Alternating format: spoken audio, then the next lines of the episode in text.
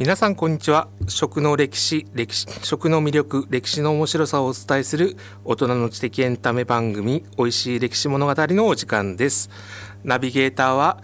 こだわりの北海道体験を提供する街歩き団体ディスカバーエド主催の万野拓馬がお務めします。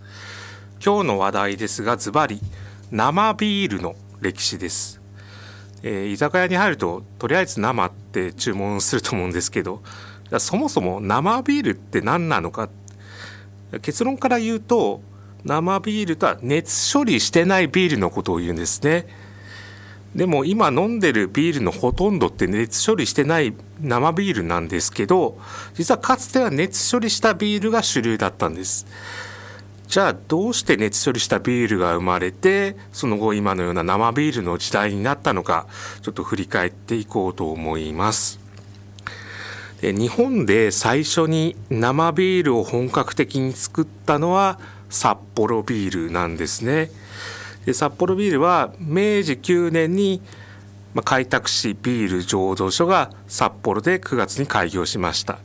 で開拓市なんで国のお役所のあ公共事業というかだったんですけどもでビールの醸造責任者が中川清兵衛さんという、まあ、ドイツ仕込みでドイツでブルワリーマイスターの資格を取ってそこから日本に帰ってきた人です。で作ったのが、まあ、ドイツ仕込みのラガービールラガー製法で、まあ、低温で長期熟成2ヶ月ほど寝かして作るっていう当時、まあ、最先端のビールの作り方だったんですね。で醸造所ができたのが9月にできて、まあ、10月から製造開始するで2ヶ月ぐらい熟成させるっていうことで1月にはま出荷できる予定だったんですが、まあ、大きなトラブルが発生したんですね。でそれはドイツから取り寄せたビール酵母が全然発酵しないでこの原因が分からなくてもうこの酵母死んでるんじゃないかと、まあ、ドイツからはるばる運んでるから。で酵母がないとビール作れませんから。で困って当時も横浜で開業していたスプリングバレーブルワリーにそちらで使ってる酵母を売ってくださいと打診するんですが、まあ足元見て法外な値段をふっかけられるんですね。でそれではとてもちょっと無理であって困って、で、まあ、当時もう札幌には札幌農学校っていうあの高等教育機関ができて、まあ、クラーク博士が来て、まあ、アメリカから何人もの専門家の先生を呼んでたんですがそのうちの一人にペンハロー先生っていう人がいてこの先生に相談するんですね。いやどうも酵母がうまく働かないんだ見てくださいと。で顕微鏡を取り出してみてペンハロー先生が一言言うんですね。部屋が寒いんじゃないですかと。要は酵母も生き物だから寒いと動かないからストーブつけて温めなさいと。で温めると酵母があの動き出して、まあ、ビール醸造ができるようになったんですよね。まあ今だったら当たり前かもしれないですけど当時は何もかも初めてで手探りでやってたっていう、まあ、そういった混乱がまあ分かるエピソードかなと思うんですけど、まあ、その後もいろんなトラブルがありつつようやく翌明治10年6月になって無事初出荷できたんですね。で、まあ、当時はやっぱり国の一大事業でありものすごいお金をかけた国家プロジェクトでしたから、まあ、開拓市の実質的な長官だった黒田清隆さんは、まあ、そのビールを政府首脳に届けさせたんですね。でそれは東京から京都に送ったんですけど明治10年っていうのは西南戦争の真っ只中で、まあ、薩摩藩の西郷隆盛と、まあ、新政府の奥本利道率いる新政府と戦いの最中で京都に臨時政府の本営が置かれてたので、まあ、東京から京都にまたはるばる移して陣中見舞い、まあ、やっぱりいろいろ戦争やってるからすごいストレスかかる中、まあ、ビールでいっぱいやろうやと皆さん飲んでくださいっていうことで、まあ、いろんな偉い人に1ダースずつ12本ずつですねセットで、まあ、届けさせたんですね。で大久保利通があこれがビールかと、まあ、海外行って、ま、行ったことがあるのでやっと日本でもビール届けるようになったんだ文明開化の象徴だなと思って開けたら一滴も残ってなかった12本全て空っぽだったっていう衝撃的な、まあ、事件があって。まあ、黒田清隆がおそらく呼び出されて、まあ、先輩ですから怒られて、まあ、面目丸つぶれなんですよね黒田清隆にしてみれば。でなんでそんなことになったかっていうとまず一つは当時ビール瓶は国内で作れなかったんで輸入した瓶を空き瓶回収して再利用してたんで瓶によって口の大きさとかまちまちだったんですね形が。それで、まあ、注ぎ口も当然全然違うので、まあ、コルクをそれぞれ注ぎ口に合わせて詰めて針金で巻いてたんですけど、まあ、その梱包が不十分だったっていうことが一つともう一つは6月に札幌で作ったのを東京経して京都まで持って行ってるので。この時にあのビールに残ってた残留酵母ですね酵母が直寄り輸送中にもう一回活性化してまあ要は吹き出して残ってなかったっていうことだなんのかなと言われてます。でまあ黒田清隆がですね怒って、まあ、彼かなり怒りやすいっていうエピソードたくさんあるんですけど、まあ、札幌ビルの責任者の村橋久成さんに電報を送るんですね。その電報が札幌ビル2日で飾られてますけど内務卿、まあ、大久保利通さんのことですけど内務卿へ送りたる分12本とも吹き出し一滴も残りなし。その他も多く吹き出したり甚だ不都合なり。村橋へ伝達。以降のところ注意されよっていうこう怒りがにじみ出てるような電報が残されているんですけど。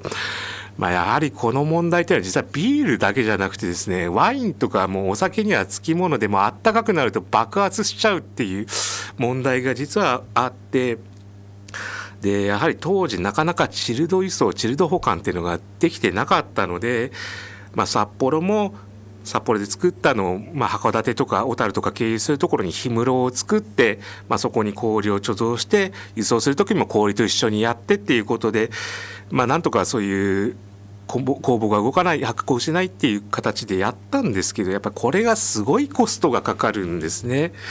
でどうしても赤字になるので、まあ、苦渋の決断ということで東京から撤退したんです札幌ビールは。でその頃にはもう北海道とま東北で細々と販売してたっていうような時代だったんですね。でやはりこのままではいけないともうちゃんとビール事業を近代化する必要があるということで、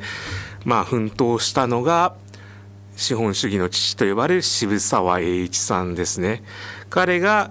まあ、開拓使から払い下げになった札幌ビールを買い取って取締役会長に就任するんです。で近代化に着手するためにはやはりこの残留コンボ問題なんとかしなきゃいけないということで当時最先端の技術に着目したんですが、まあ、それが低温殺菌法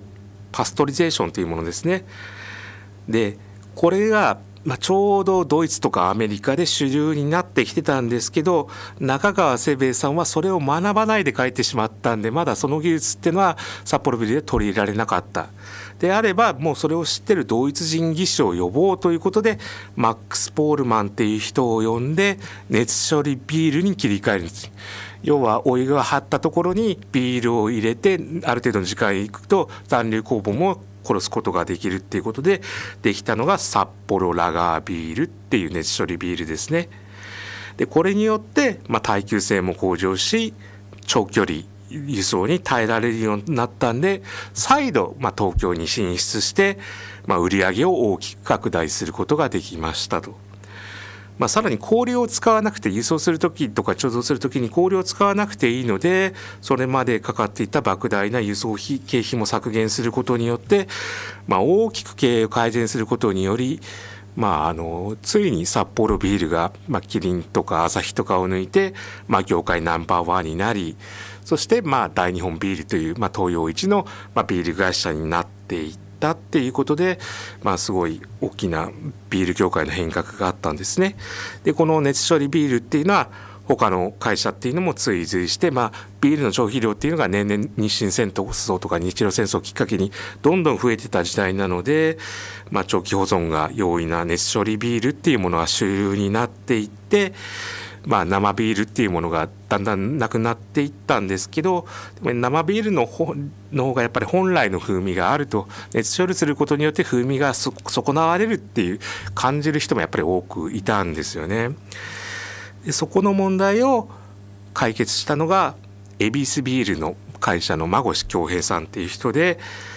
彼は日本で初めて、まあ、工場工場は東京の恵比寿ですね恵比寿にあったんですけど、まあ、近くの銀座にビアホールを出してここでまあ熱処理しない生ビール樽生ですね樽に詰めた樽生を提供してビアホールっていうのを日本で初めて開業したところあこれが本来のビールの味だよって言っても大評判になるわけです。で生ビールっていうのがもうこの時代になるとそういうビアホールでしか飲めないものっていう形でビアホールも各社いろんなところで工場の近くに出してビアホール時代みたいなのが、まあ、あの銀座ライオンとかですね、まあ、今も残ってますけど。でそういうところはやっぱ生ビールが売りだから生でうちは生ですっていうのを売りにして一方でお店とかで出す瓶ビールはこれ熱処理したビールなんで、まあ、一般家庭で飲むのはまあ熱処理ビールだけどお店でしか飲めないっていうことで樽生生っていうのを売りにしていったんでいまだにその習慣で店行くと生ビールって注文してしまうっていうのが、まあ、残っていて、まあ、生ビール樽生と瓶ビールとっていうのが、まあ、住み分けられていてったっていうのが、まあ、この時代ですね。でその後、まあ、戦後になるんですが、まあ、その熱処理全盛だった時代を変えたきっかけを作ったのがサントリーなんですね。でそれまでビール産業ってアサヒキリン札幌の独占状態で、まあ、他の会社がなかなか参入できない参入してもすぐ潰されるっていう状況だったんですね。サントリーはもともと明治時代に鳥居慎次郎さんが起こした寿屋が前身でで有名なのは赤玉ポートワインですね日本にワインを広めた。あとはまあ何年か前の朝ドラ「マッサン」でやってましたけどウイスキーとかでサントリーはもともとワインとかウイスキーとか洋酒が専門だったんですが、まあ、ビール事業に参入していった。まあ、余談ですけどサントリーの3は赤玉ポートワインの太陽のマークの3で鳥鳥居は鳥居さんの社長の名字の鳥居でサントリーっていうところが、まあ、由来なんですけどもその鳥居さんの口癖は「やってみなはれ」とにかく何でも新しいのに挑戦しようっていうのが、まあ、会社の風土で、まあ、そういう意味では戦後後発でありながらやっぱりビールにチャレンジするんであれば他社製品にはない何らかのチャレンジをしていく必要があったんですね。でそこに挑んだのが、まあ、鳥居慎次郎の次男でサントリーの第二代社長の佐治慶三が目をつけたのが宇宙ロケットなんですね。で当時1950年代60年代っていうのは、まあ、冷戦の真っ只中でアメリカとソ連の宇宙開発競争の真っ只中だったんですね。で次々とまあ有人宇宙飛行とか、まあ、月のアポロ計画とかいろんな計画ができて新しい技術がどんどん生み出されていって有名なのはあれですねシリコンバレーが誕生してヒューレット・パッカードとかインテルができてで子供の頃のスティーブ・ジョブズがそこに入り浸って、まあ、後のアップルにつながっていくっていう、まあ、コンピューター産業を生み出したっていうのはこの宇宙開発競争のおかげなんですけども実はあまり知られてませんが実はビール産業にも大きな影響を与えているんです。でそれがどういうことかっていうと下町ロケットっていう、まあ、ドラマになったり、まあ、小説でもありますけど有名なあのドラマがありますけど、まあ、これどういうエピソードだっただったかっていうと、まあ、日本の国産ロケットが、まあ、打ち上げ失敗してその原因はロケット燃料に不純物がま混じり込んだためででその主人公の佃さんっていうのが自社の下町にある工場で不純物を取り除くバルブシステムっていうのを開発してついにはま打ち上げに成功していくっていう物語でだったんですが要はロケット燃料に不純物を取り除くっていうことはすごい大切なんですね打ち上げに。でそれで、まあ、ドラマでは出なかったんですけど NASA が開発したのがロシを使ったミクロフィルターですねフィルターを通すことで不純物が入らないっていう技術を開発したんですがそれだとそれに燃えつけたのが、まあ、佐治慶三さんでミクロフィルターを通せば熱処理をしなくても残留酵母を取り除けるっていうことに、まあ、彼は発見するわけです。で熱処理しないビールを純生として、まあ、売って、まあ、業界に強烈なインパクトを与えてまあ、今でもサントリーを含む4強体制っていうのはこのミクロフィルターの宇宙の開発の技術のおかげで生ビールが大量生産できるようになり、まあ、さらに残留酵母も取り除くんで、まあ、品質のあの長期保存もできるっていうことで、まあ、この生ビールっていうものがあのさらもう一回ブレイクしていくきっかけを作っていったんですね。で生ビールが日本に決定的に広がるきっかけを作ったのはアサヒのスーパードライですね。で当時朝日っていうのはキリン札幌に次ぐもう万年3位でもう自利品だったで一発逆転を目指さなきゃいけないっていうことで、まあ、市場調査していくとちょうどその1980年代ぐらいっていうのはあの家庭の食事がちょうど変わってきた時代でそれまではどっちかっていうと薄味でまあ魚料理が主体だったんでまあ薄味の料理ってやっぱりどっしりとした味わいのお酒日本酒とかビールであっても、まあ、苦みがあるそういうビールと合ってたんですけどちょうどそれぐらいの時代から肉料理が主体になってどっちかって油っぽい料理があるとそうするとあんまり苦みがあるビールよりはフレッシュで切れ味のある、まあ、辛口のビールの方が合うっていうことでそれを作ろうっていうことで、まあ、辛口をにしたのが生ビールのスーパードライ。でこれがやっぱ当時のニーズにあって若者にも受け入れられて大ヒットして、まあ、業界ナンバーワンに、まあ、返り咲いたっていうことで、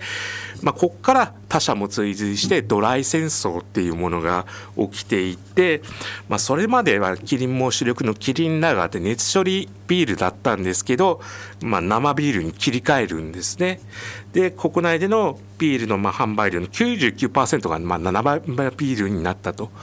まあ、今でも一部まああの札幌ラガーとかキリンクラシックラガーとかアサヒスタウトとか熱処理ビールはあるんですけども限られたものしか売っていないっていうことで、まあ、生ビールどこでも飲めるようになってしまってでも相変わらず飲食店では生ビールって言っちゃうんですけども ほぼビールって言ったらもう生ビールの時代なんですけどね。そしてまあ今昨今ブームになってるのがクラフトビールですね。でクラフトビールはまあ、非加熱熱処理はしないのはもちろんのことろ過もしないフィルターも通さないっていうことで、まあ、フィルターを使わないことで酵母を生かしたまま出荷するんですね。でこれ本当保存状態が悪いと発酵が進んでしまうんで味変わっちゃうんですけど今も製造過程から流通現場までもチルド輸送もできるので品質をかが変わらないまままあ、風味も香りも本来のまま味わえるただまあちょっと賞味期限は短めなんですけど、まあ、クラフトビールブームが来てる非加熱室化っていうことなんですけど要は非加熱室化って最初の札幌ビールが作ってたビールなんですよね。まあ、当時はまあ氷のチルで輸送してましたけど要は150年経って最初に戻ったっていうことなんですけどもまあそれもこんだけ技術が発展したからっていうことなんでそういう技術がなかった時代に非加熱室化で作ったっていう札幌ビールの功績はやっぱりすごいな。だからあ美味しいビールって美味しいんだなっていうやっぱ評判が良かったっていうのはまあ本物の生ビールを作ったからだからこそっていうのもあると思いますけどもまあ実は気軽にとりあえず生なんて頼んでますがその言葉の裏にはどれだけ深い歴史があったのかさまざまな関係者のまあ困難に向かったっていうことに感謝して今回のお話は終わりたいと思います。今回もご清聴いただきありがとうございました。